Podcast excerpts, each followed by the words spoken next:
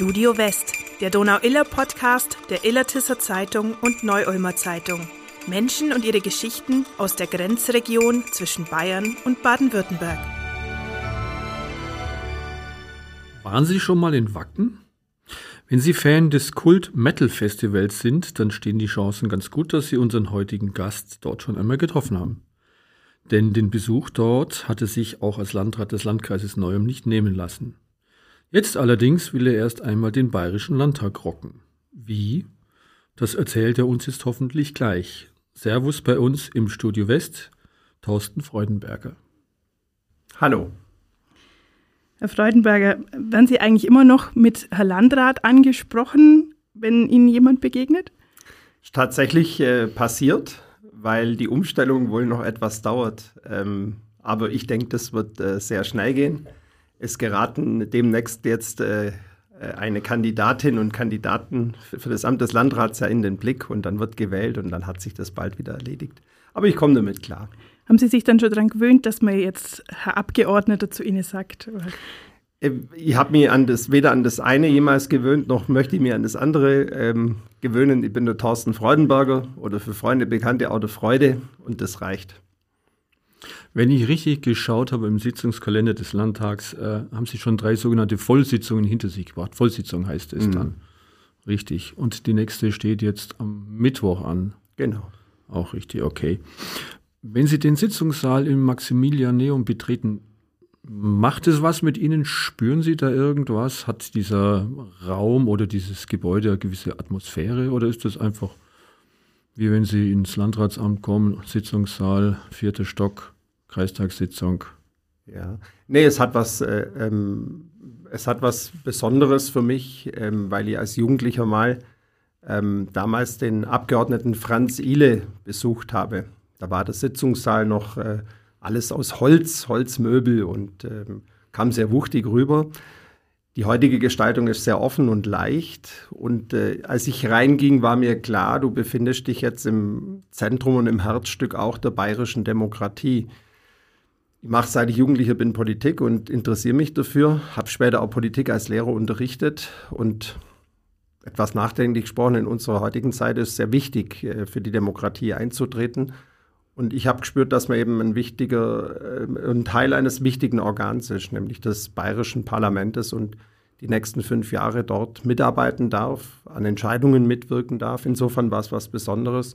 Und das Maximilianeum, das ich übrigens auch vielen Bürgerinnen und Bürgern hier aus dem Stimmkreis Neu und gern zeige, auch in den kommenden Jahren, wir müssen offen und transparent werden in der Politik, ist schon ein wuchtiger Bau mit Tradition, mit Historie, aber eben auch beherbergt das Parlament kann ja Zentrum auch der Demokratie in Bayern. Schon was Besonderes.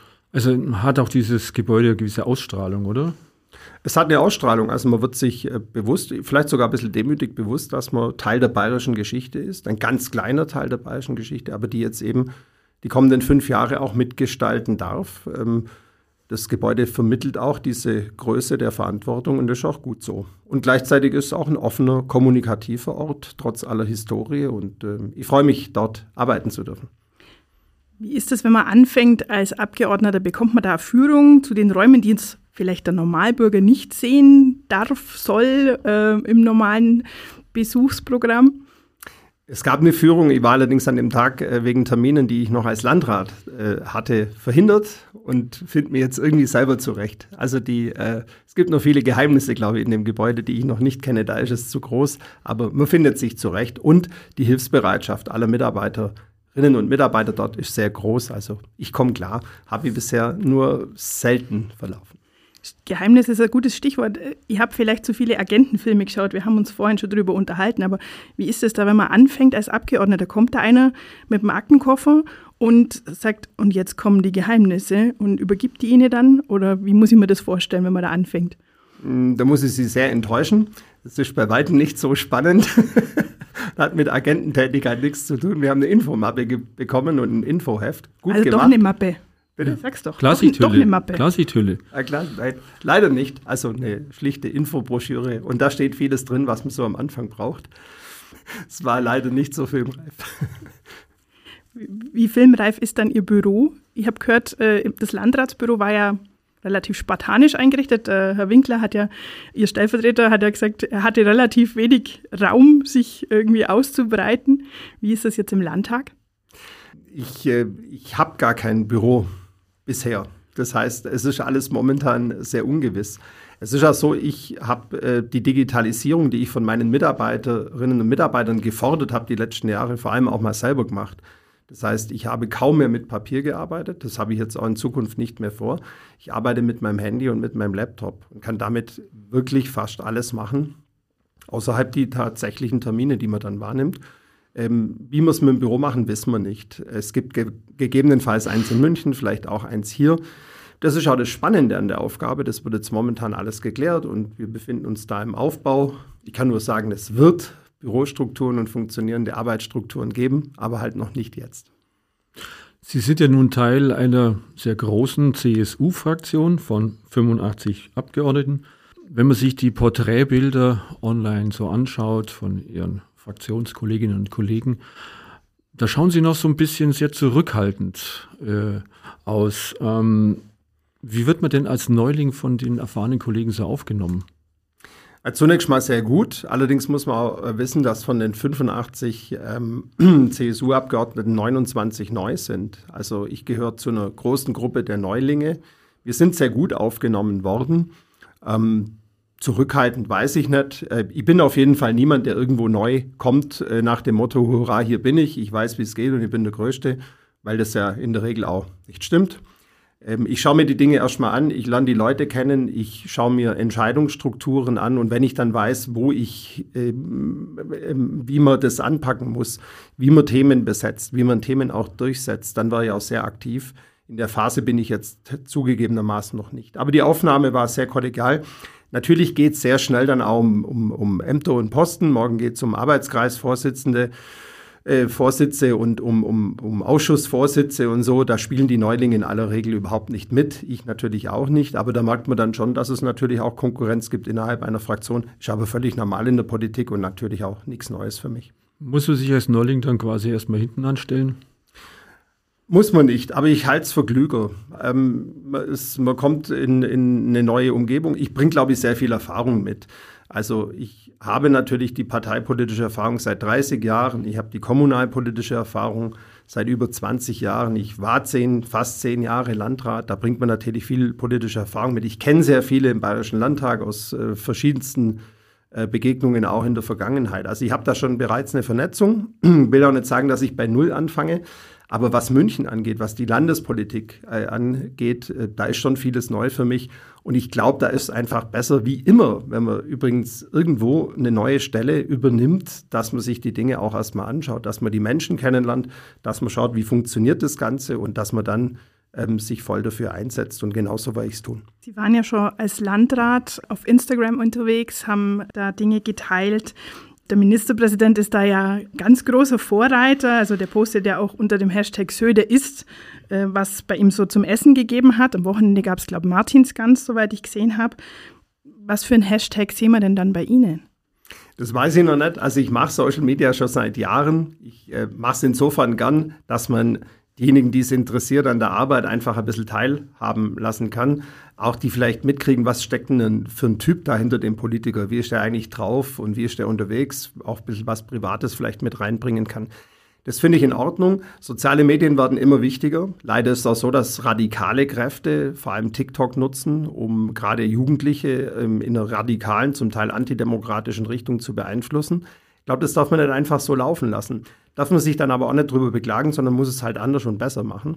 Und ich bin gerade dabei, Personal auch ähm, zu suchen, hoffentlich zu finden, auch um die eigenen Social Media Aktivitäten ähm, noch zu verstärken. Die Menschen sollen eine Möglichkeit haben zu wissen, wer macht da Politik für mich, wer ist dieser Thorsten Freudenberger, was macht er für eine Politik, was macht er auch dann regelmäßig für uns hier im Stimmkreis Neu-Ulm. Und insofern hat es eine große Bedeutung und äh, bin gerade dabei zu überlegen, wie man das in Zukunft noch intensiver gestalten kann. Nach Ihren bisherigen Erfahrungen, wie viel Zeit nimmt die Social-Media-Aktivität ein? Ja, das ist ganz unterschiedlich. Also das kann am Tag mal eine, eine Stunde auch sein oder eineinhalb. Ähm, schneid manche Videos auch noch selber zusammen. Also das dauert dann schon. Jeder, der das schon mal gemacht hat, weiß das ja dann auch. Bisher mache ich tatsächlich alles selber und weil wir jetzt aber auch passende Unterstützung brauchen, ähm, weil der Zeitaufwand natürlich äh, in erster Linie auch der politischen Arbeit und der Wahrnehmung von Terminen zu gelten hat und nicht dem äh, Gedattel in Social Media. Das kann man dann sich helfen lassen von Mitarbeiterinnen und Mitarbeitern, so habe ich es vor. Was kann man eigentlich in Social Media alles äh, veröffentlichen? Ist es mehr etwas, äh, was politische Inhalte transportiert oder mehr einfach nur die Person? Tatsache ist, dass wenn ich persönlichere Dinge veröffentliche, also äh, beispielsweise die, äh, die Teilnahme am Wacken Festival, die stößt auf wesentlich mehr Resonanz, wie wenn ich verkünde, dass die Illotalbahn zweigleisig ausgebaut wird. Ähm, das kann man jetzt gut oder schlecht finden. Es ist einfach so. Die Mischung macht's, glaube ich. Vielleicht kommt man auch über die Person und über deren Eigenheiten dann zu den politischen Inhalten. Ich glaube, dass man viel transportieren kann, einfach auch ein Image transportieren kann. Das gehört auch dazu in der Politik. Und vielleicht ermutigt es Menschen einfach auch Kontakt aufzunehmen. Ich habe schon Anfragen auch über die entsprechenden Messenger-Dienste und das funktioniert ganz gut. Also wo die Leute nicht anrufen wie früher oder vielleicht klassisch schreiben, sondern dann einfach über Messenger-Dienste Kontakt aufnehmen und ähm, ja, daher aber privates, was man so isst und macht und welchen Sport man treibt und was man gut findet und Fußball und solche Dinge, finden manchmal mehr Resonanz als die inhaltlichen Dinge. Kommen dann schon Reaktionen äh, tatsächlich inhaltlicher Art oder ist das einfach nur, dass die Leute die Beiträge liken und sagen, finde ich gut? also normal wird, nur normal wird nur geliked, es gibt aber Rückmeldungen auch inhaltlicher Art, die sind aber eher vereinzelt. Aber man, man kann dann drauf eingehen und es kommt regelmäßig vor, aber ist jetzt nicht äh, ähm, dauernd in großer Zahl. Dann könnte man ja den Hashtag Freude rockt machen. Ähm, kann, könnte man auch machen, das weiß ich noch nicht. Wobei ich immer, man sagt dann immer, manche Politiker sagen immer, wir rocken jetzt den Landtag. Das finde ich eine interessante ähm, äh, Formulierung. Äh, wenn rocken bedeutet, dass ich mich im Landtag sehr engagiert und hoffentlich auch erfolgreich für die Belange der Menschen im Stimmkreis Neuem einsetze, dann rocke ich den auch von mir aus. Wenn es um ein modernes, um ein soziales, um ein demokratisches Bayern geht, dann rocke ich da auch mit. Ansonsten geht es aber darum zu arbeiten oder zum Schafer, wie der Schwab sagt. Und das hat nicht immer nur was mit freudigem Rocken zu tun, aber die Mischung macht's.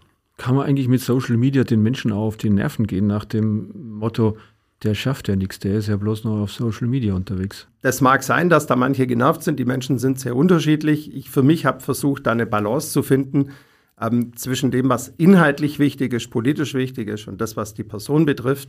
Und äh, ja, natürlich ist man immer und überall von gewissen Angeboten vielleicht auch mal genervt. Ich versuche, möglichst wenig zu nerven. Ob es mir gelingt, wird man sehen. Vielleicht ist es ja auch umgekehrt, dass die Leute sagen, wenn zu wenig kommt, der schafft ja nichts. Ja, Vielleicht okay. braucht man ja so ein bisschen den Arbeitsnachweis auch auf Instagram, um zu zeigen, also zumindest, dass, dass Herr Söder gegessen hat, wissen wir jetzt.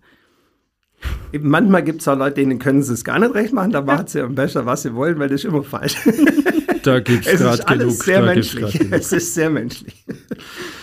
Da Fragen, die mit der Zukunft äh, zu tun haben, immer mit einer gewissen Unwägbarkeit behaftet sind, ähm, wollen wir mal kurz vielleicht zurückblenden auf Ihr äh, Amt als Landrat.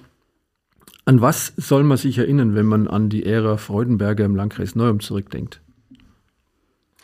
Das ist eine schwierige Frage, weil ich mir solche Fragen nicht stelle. Das machen die Leute individuell völlig verschieden. Wir stellen sie halt. Manchmal hat man mir gesagt, ähm, sie waren immer in, da für uns. Man konnte mit ihnen reden. Sie haben sich für uns eingesetzt. Das waren jetzt äh, viele Rückmeldungen bei der Verabschiedung. Sowas freut mich natürlich. Und wenn die Leute so empfinden, ist das für mich in Ordnung. Ansonsten geht es in der Politik schon auch einfach darum, dass man seiner Verantwortung gerecht wird. Wir hatten schwierige Zeiten, wir hatten Katastrophenfälle, wir haben die gemanagt. Ich habe sie gemanagt, nicht alleine, sondern immer mit tollen Teams. Ich glaube, wir haben sie vernünftig und ganz gut gemanagt. Wir haben gleichzeitig Zukunftsimpulse gesetzt.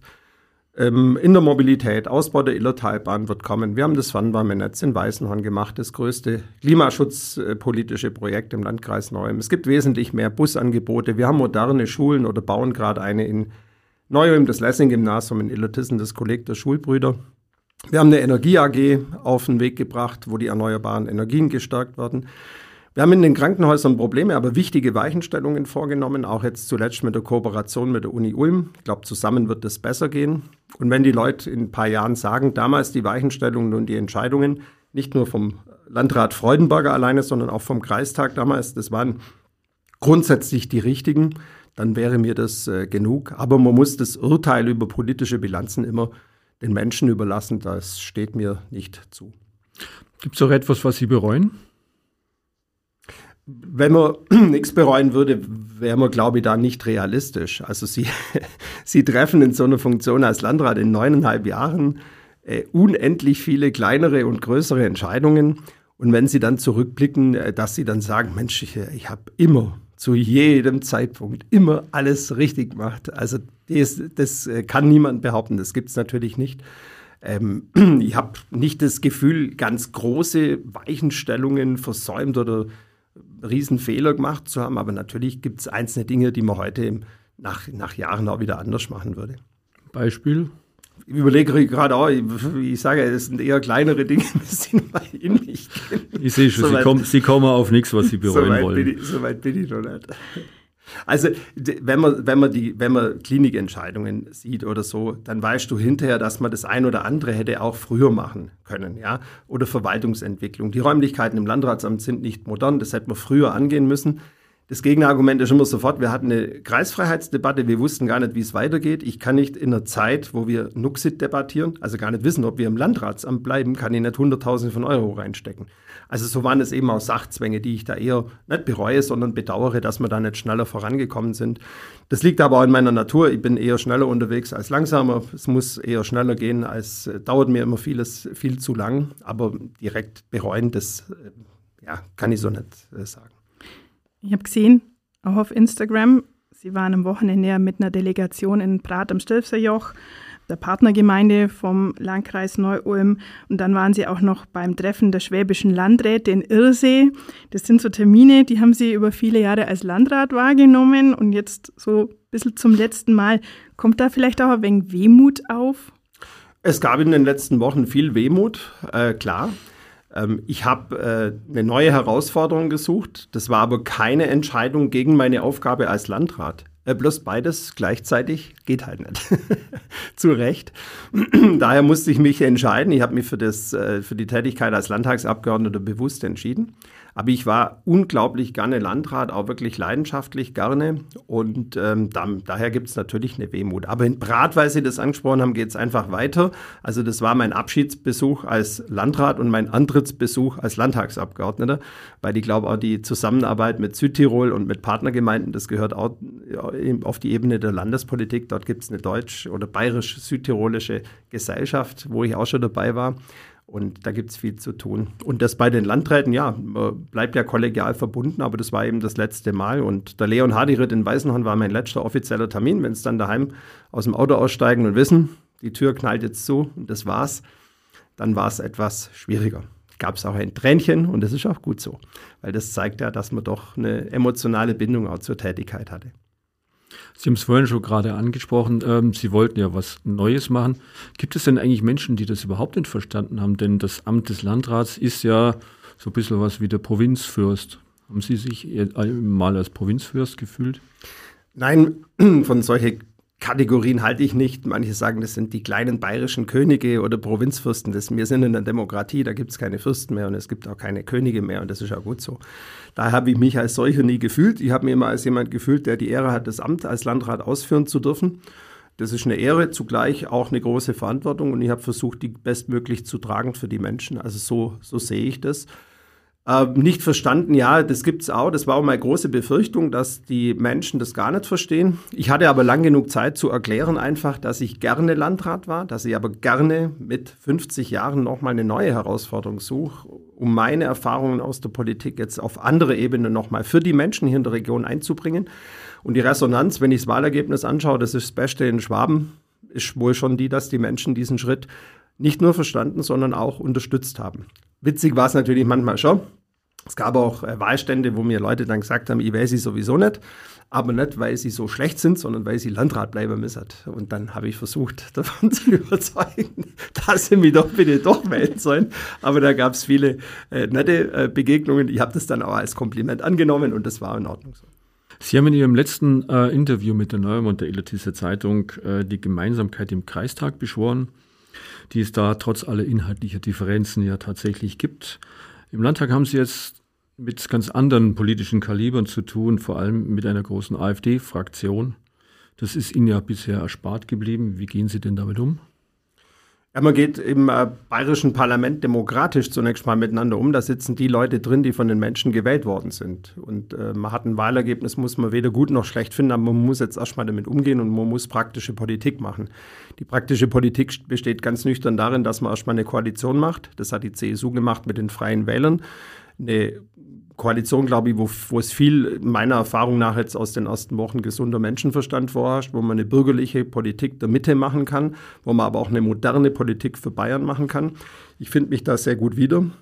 Dann gibt es natürlich die Grünen und die SPD, das sind sozusagen ähm, traditionelle Konkurrenzparteien auch aus Sicht der CSU. Etwas neuer ist eine erstarkte AfD und mit allen wird man sich auseinandersetzen, natürlich auch mit der AfD. In dem Fall nochmal in einem anderen Sinne, weil da geht es wenig um unterschiedliche Meinungen zur Politik. Die haben in der Regel nur ein Thema, das sind Flüchtlinge. Sie sind in der Regel gegen alles. Und äh, sie sind vor allem meines Erachtens mehrheitlich in dieser neuen Zusammensetzung im Landtag. Die AfD-Abgeordneten, viele Junge auch, sind ganz klar auch gegen die Demokratie, gehören dem rechtsradikalen und zum Teil auch bekennend einem extremistischen Lager an. Und das wird man rausarbeiten müssen. Ohne Schaum vom Mund, gar nicht so sehr aggressiv, sondern sehr sachlich und den Menschen sagen, glaubt ihr denn wirklich, bei aller Frustration, glaubt ihr denn wirklich bei aller Unzufriedenheit mit Politik, dass solche radikalen Kräfte, zum Teil Extremisten, die die Demokratie ablehnen, dass das die richtigen Leute für die Zukunft Bayerns sind? Ich denke, da gibt es viel Überzeugungsarbeit zu leisten. Ich war mich dem stellen mit großem Engagement. Ich freue mich insofern drauf, dass diese demokratische Auseinandersetzung, das Eintreten für unseren Staat und unsere Demokratie mir wirklich ein wichtiger Auftrag sind. So ist die Konstellation in München. Ja, etwas äh, konfrontativer als in einem Kreistag, aber ich wollte es ja so und dem stelle ich mich. Wäre es dann nicht eigentlich wichtiger gewesen, schon im Vorfeld direkt die AfD als Hauptgegner zu deklarieren, weil äh, der Ministerpräsident hat ja die Grünen zum, zum Hauptgegner quasi erkoren und sich da sehr stark drauf gestürzt. Man kann hinterher das unterschiedlich bewerten. Ich muss bloß immer dazu sagen, ich habe ja viele Veranstaltungen auch selber mitgestaltet. Äh, bei meinen Veranstaltungen, ich musste die Grünen nicht zum Hauptgegner machen. Die haben sich schon selber zum Hauptgegner der Bevölkerung selber gemacht mit einem sehr umstrittenen Heizungsgesetz. Ähm, ich glaube, dass, ähm, dass man schon im Wahlkampf auch herausgearbeitet hat, dass es eine klare Kante gegenüber äh, Rechtsaußen und der AfD gibt. Aber ja, man kann hinterher die Dinge unterschiedlich bewerten. Wir müssen jetzt in die Zukunft schauen und wir müssen jetzt schauen, wo da die klaren Lager sind und wie man sich voneinander abgrenzt. Und diese politische Auseinandersetzung wird stattfinden. In erster Linie natürlich immer im Landtag und da werde ich dabei sein. Es hat sich ja tatsächlich zum ersten Mal ein AfD-Vertreter aus der Deckung gewagt, der ihre Nachfolge antreten möchte. Es gibt Leute, die halten das für gar nicht unrealistisch, dass er da gut abschneidet. Äh, wie sehen Sie es? Ja, natürlicherweise parteipolitisch, aber auch ganz persönlich etwas anders. Die CSU hat eine hervorragende Kandidatin, eine junge, aber doch schon sehr erfahrene Kandidatin, die bestens ausgebildet ist, die mit sehr viel Herzblut und Leidenschaft äh, darum kämpfen wird, Landrätin, erste Landrätin des Landkreises Neuem zu werden. Und sie hat meine absolut volle überzeugte Unterstützung, weil mit der Eva Treu sehr intensiven Wahlkampf machen, weil sie die richtige Nachfolgerin für mich wäre ähm, die eben ähm, eine Verwaltung, Verwaltungsexperten haben wir genug in diesem Landratsamt, Gott sei Dank. Wir brauchen an der Spitze jemand, der die Verwaltung führt im Sinne von Gestaltung. Und gestalten kann die Eva Treu mit großem Herzblut, mit großem Engagement. Ich unterstütze sie. Ich beschäftige mich weniger mit den anderen Parteien und deren Kandidaten. Und das gilt auch für die AfD. Aber ist es nicht riskant, dass ähm, die CSU mit Eva Treu eine weitgehend unbekannte Kandidatin aufgestellt hat? Ich weiß nicht, ob die anderen so viel bekannter sind.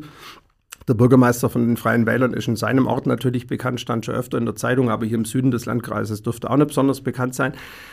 Der Wahlkampf ist kurz, der wird knackig und intensiv. Und am Ende des Wahlkampfes, glaube ich, wird kaum mehr jemand sagen, ich kenne die Eva Treu gar nicht. Alle, die sich für Politik und äh, Kommunalpolitik interessieren, haben eine Möglichkeit, sie kennenzulernen. Und ähm, wichtig ist, dass man bei ihr spontan den Eindruck hat, dass man ihr einfach vertrauen kann, dass sie Power hat, dass sie eine bodenständige Verbundenheit hat mit den Menschen und der Region. Sie kommt aus der Landwirtschaft, ist einfach sehr, sehr verwurzelt im Landkreis. Die Familie ist bekannt, sie persönlich wird jetzt bekannt und dann hat sie sehr gute Chancen. Sie sind ja auch ähm, Kreisvorsitzender der CSU. Jetzt haben wir tatsächlich schon vier Nominierungen. Die fünfte steht jetzt dann noch bevor. Haben Sie damit gerechnet, dass so viele Leute für Ihren alten Job Schlange stehen? Durchaus, ja. Immer, es, es, ist ja eine schöne Aufgabe. Da kann man sich schon mal bewerben.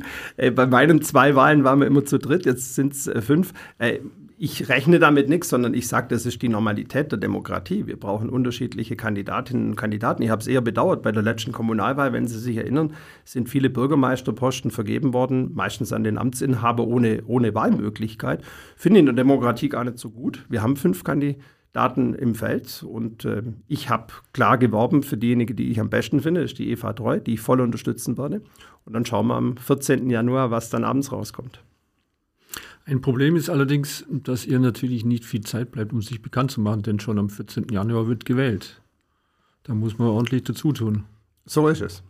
Daher laufen die Planungen für den Wahlkampf auf Hochtouren. Es ist ein besonderer Wahlkampf. Sie können in der Weihnachtszeit die Menschen nicht mit äh, politischen Veranstaltungen an jeder Ecke da äh, erreichen. Wir machen einen äh, präsenten, einen sehr präsenten, mit neben Wahlkampf auch, wo wir als CSUler einfach vor Ort mit unserer Kandidatin auf Weihnachtsmärkte gehen auf Weihnachtskonzerte gehen, Veranstaltungen gehen, zur Verfügung stehen zum Kennenlernen.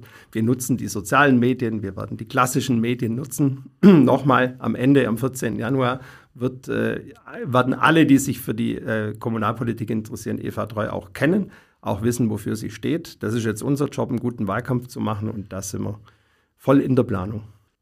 Wenden wir uns doch noch mal einmal Ihrer persönlichen Zukunft zu. Wie realistisch ist es Ihrer Ansicht nach, dass Sie nicht allzu ferner Zukunft einen Ministerposten im bayerischen Kabinett bekommen? Sie gelten ja schließlich als Politiker, der nicht ganz ohne Ehrgeiz ist. Also letzte Woche war im Landtag dabei, da sind die gesamten Minister- und Staatssekretärsposten äh, vergeben worden. Wir haben, glaube ich, eine gute Regierungsmannschaft. Als Neuling kann man so einer Mannschaft äh, einfach noch gar nicht angehören. Ähm, ich glaube, dass äh, die jetzt regieren werden und wir als CSU-Fraktion werden sie unterstützen. Zu meinen persönlichen Ambitionen oder Aussichten habe ich noch nie groß was gesagt, weil ich finde, man qualifiziert sich durch Leistung und Arbeit. Ich war jetzt in zwei Ausschüsse gekommen, ich werde thematische Schwerpunkte bekommen, ich werde das machen, was ich im Wahlkampf versprochen habe, mich für die Themen hier in der Region einzusetzen, Ausbau der Illertalbahn, gute Weiterentwicklung unserer Kliniken, gute Weiterentwicklung unserer, Schul unserer Schulen. Die Kommunen brauchen Unterstützung für Förderprogramme. Das ist mein Job. Den werde ich so gut wie ich kann machen. Und was sich dann in der Zukunft ergibt, das sind immer Wege, die man in der Politik überhaupt nicht vorhersehen kann. Und da lasse ich mich überraschen. Der Vorteil ist, ich war zehn Jahre, fast zehn Jahre jetzt in einer großen Verantwortung, habe das sehr gerne gemacht. Aber der direkte Karrieredruck und Ehrgeizdruck, jetzt jeden Tag wieder äh, sofort was werden zu müssen, den verspüre ich nicht. Das ist eine große Freiheit und ähm, aus der Freiheit heraus arbeite ich jetzt einfach in München und hier im Stimmkreis. Schauen wir, wo, man, wo der Trainer sie aufstellt, sozusagen. Ich bin auch Sportler und habe immer gesagt, man spielt einfach da, wo man gebraucht wird und wo man aufgestellt wird. Die Leute haben mich aufgestellt als Landrat, dann habe ich da gespielt, jetzt haben sie mich nach München geschickt, jetzt spiele ich dort. Und ich glaube, das ist ja die richtige Herangehensweise. Die beim Fußball sich immer selber aufstellen wollen, die sind meistens gar nicht so erfolgreich. Aber die, die auf dem Platz die Leistung dann zeigen, die werden automatisch erfolgreich. Ich glaube, das ist ein ganz guter Grundsatz. Ja, das kann man aber an Torwart nicht unbedingt zum Mittelstürmer umschulen. Als was sehen Sie sich eigentlich? Wenn es sein muss, Verteidiger. Und wenn es sein muss, Stürmer. Das ist jetzt in der Politik schwierig. Ähm, oder vielleicht, wenn man es so sehen will, ein durchaus, also nicht immer im Vordergrund stehenden Mittelfeldspieler, der, wenn es sein muss, verteidigen kann, aber auch nach vorne was bringt. Vielleicht ist das eine ganz gute also, Beschreibung. Nicht nur Blutgrätsche, sondern auch ein bisschen Hurricane. Ja, früher, als ich gekickt habe, war die Blutgrätsche eher meins, aber politisch bin ich dann ins Mittelfeld gewechselt. Apropos Mittelfeld, Sie sind ja bekennender Fan vom FC Bayern. Da sind Sie jetzt natürlich deutlich näher dran. Haben Sie schon eine Dauerkarte? Ja, mit dem Fußball ist ja bei mir verdammt kompliziert. Ich bedauere das fast, und, aber es ist halt so, darum muss ich es mal erzählen. Natürlich bin ich von klein auf FC Bayern-Fan, bin dem Verein verbunden. Vor über 20 Jahren, also da lege ich auch Wert drauf, das hat nichts mit dem jetzigen Erfolg zu tun, sondern vor über 20 Jahren kam ein ganz, ganz für mich cooler außergewöhnlicher Verein dazu, nämlich der erste FC Union Berlin, der damals allerdings in der dritten Liga war. Also die Wahrscheinlichkeit, dass es mal das Problem gibt, dass die gegen Bayern in einem Pflichtspiel antreten, die war, äh, die war äh, null. Und zwischenzeitlich spielen sie Champions League. Das war nicht absehbar, aber mein Herz hängt tatsächlich auch am ersten FC Union Berlin. Das wundert viele. Wenn ich es dann erklären kann, denken dann viele, ja, eigentlich ganz cool. Ich persönlich finde es auch ganz cool. Und daher bin ich ein bisschen näher am FC Bayern, gehe sicherlich auch mal ins Stadion. Sehr, sehr herzlich verbunden. Momentan sehr leidend verbunden bin ich allerdings auch mit dem ersten FC Union Berlin. Aber da ist es natürlich auch deutlich spannender. Also beim FC Bayern, wir lassen jetzt den Pokal mal auf der Seite, ist es ja eigentlich normalerweise relativ langweilig. Äh, am Ende gewinnen immer die Bayern. Da braucht man natürlich vielleicht einen Ausgleich, oder? Sonst ist es ein bisschen langweilig auf Dauer. Das ist wie mit der CSU, die gewinnen auch immer. Ja, ja, mehr oder weniger. Ähm, ich, ich glaube, dass beides passt zu mir. Also, FC Bayern ist tatsächlich etwas gesettelt, vielleicht weniger spannend, aber schon ein großer, erfolgreicher, bayerischer, traditionsreicher Club. Mir san mir passt ganz gut, auch im Sinne einer Liberalität, Leben und Leben lassen. Das ist für mich der FC Bayern, natürlich sehr etabliert und erfolgreich. Union Berlin ist eine andere Seite von mir, das ist einfach Leidenschaft, auch Leidensfähigkeit. Also wenn du Anhänger von so einem Club bist, muss schon auch leidensfähig sein und eine unglaubliche Gemeinschaft, die es vielleicht bei ganz etablierten Clubs so nicht mehr gibt. Es ist im Stadion in Berlin an der alten Försterei völlig wurscht, wer du bist und woher du kommst und was weiß ich. Es gibt nur Unioner. Alle singen, eine unglaubliche Stimmung und Atmosphäre. Beides habe ich, glaube ich, in mir und daher ist vielleicht ungewöhnlich, zwei Clubs gut zu finden in der Bundesliga. Bei mir hat es sich so ergeben und ich stehe auch dazu. Was machen Sie, wenn Sie gegeneinander spielen? Meistens nicht schauen und auf Unentschieden äh, hoffen und tippen. Außer wenn jetzt Bayern einen Sieg bräuchte, um Meister zu werden, oder Union einen Sieg braucht, um nicht abzusteigen oder so, dann können die mir entscheiden. Bisher ist es ja gut gegangen bei den Partien, die es gab. Dann kommen wir jetzt eigentlich schon in die Schlussphase unseres Podcasts, also quasi ins Elfmeterschießen. Das funktioniert bei uns so, wir haben kurze Entweder-Oder-Fragen für Sie und äh, hoffen auf kurze, spannende Antworten. Robert Habeck oder Olaf Scholz? Äh, ja, dann, dann der Scholz. Thomas Tuchel oder Urs Fischer? Urs Fischer. Schlösslebier oder Goldochsen? Äh, Schlösslebier. Wen nehmen Sie lieber nach Wacken mit Markus Söder oder Klaus Holleczek? Ähm, Klaus Holleczek, weil es dem, glaube ich, besser gefallen würde. Ähm, sonst hätte ich gegen Markus Söder auch nichts einzuwenden. Aber in alter schwäbischer Verbundenheit wird mir das aus Schwaben heraus die Reise beginnen. Sollte die neue Bahntrasse durch Bolafingen führen oder lieber drumherum? Hm. Die eine sagt so, die andere sagt so. Wie sagen Sie? Ich sage aus momentaner Sicht, dass die Bolafinger Lösung wahrscheinlich die sein wird, die kommt, die man auch durchaus unterstützen kann. Das Schwierige ist, wie so oft in der Politik, wenn Sie entweder oder wollen. Es gibt nur Pest oder Cholera. Also man kann hier nicht richtig antworten.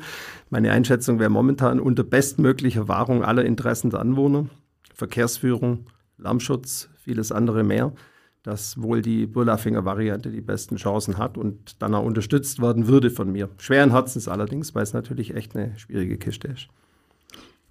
Da sind wir doch schon beim Thema. Wie kommen Sie denn jetzt eigentlich zur Arbeit? Mit der Bahn oder mit dem Auto? Tatsächlich mit der Bahn habe ich mich auch sehr darauf gefreut. Ich bin Bahnfahrer. Als Landrat ging das wegen der Termintaktung so gut wie gar nicht. Aber jetzt geht es ja hauptsächlich darum, nach München zu fahren, rein und raus. Brauche ungefähr von der Wohnung bis ins Maximilianeum zwei Stunden einfach.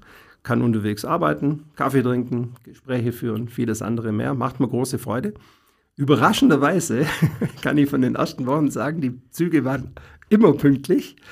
Wie lange es so bleibt, weiß ich nicht. Aber ja, ich bin Bahnfahrer und mache das meiste per Bahn. Habe auch vor, tatsächlich, wenn es die Terminlage zulässt, im Zweifel immer die Bahn zu nutzen und weniger das Auto. Und halt aus Fahrrad für den Stimmkreis. Wenn es wieder ein bisschen wärmer ist. Heute ist sehr herbstlich, regnerisch, da ist es ein bisschen schwieriger. Kein Spaß. Wenn Sie wüssten, dass morgen die Welt untergeht, was würden Sie heute noch tun wollen? Die Menschen, die mir am allerliebsten sind, äh, einladen, eine, gescheite Feier machen, eine richtig gescheite Feier machen. Und dann könnte die Welt morgen untergehen. Ich freue mich aber, dass sie nicht untergeht und äh, dass wir noch viel Zeit miteinander haben. Ja, wir freuen uns auch, dass die Welt nicht untergeht und dass wir jetzt so ein schönes Gespräch mit Ihnen hatten, Herr Freudenberger. Wir wünschen Ihnen viele gute Fußballspiele noch in Zukunft, e-, egal bei welchem Verein Sie dabei sind und sagen herzlichen Dank, dass Sie bei uns waren. Alles Gute, ich bedanke mich auch. Wenn Sie heute auch gerne bei uns waren, dann kommen Sie doch bitte gerne wieder. Neue Folgen unseres Podcasts Studio West gibt es alle zwei Wochen, überall da, wo es Podcasts gibt. Damit Sie keine Folge verpassen, drücken Sie am besten gleich auf den Abo-Button. Und wenn Sie Fragen oder Anregungen zu unserem Podcast haben, gibt es auch eine Mailadresse. Die lautet podcast.nuz.de. Servus und bis zum nächsten Mal.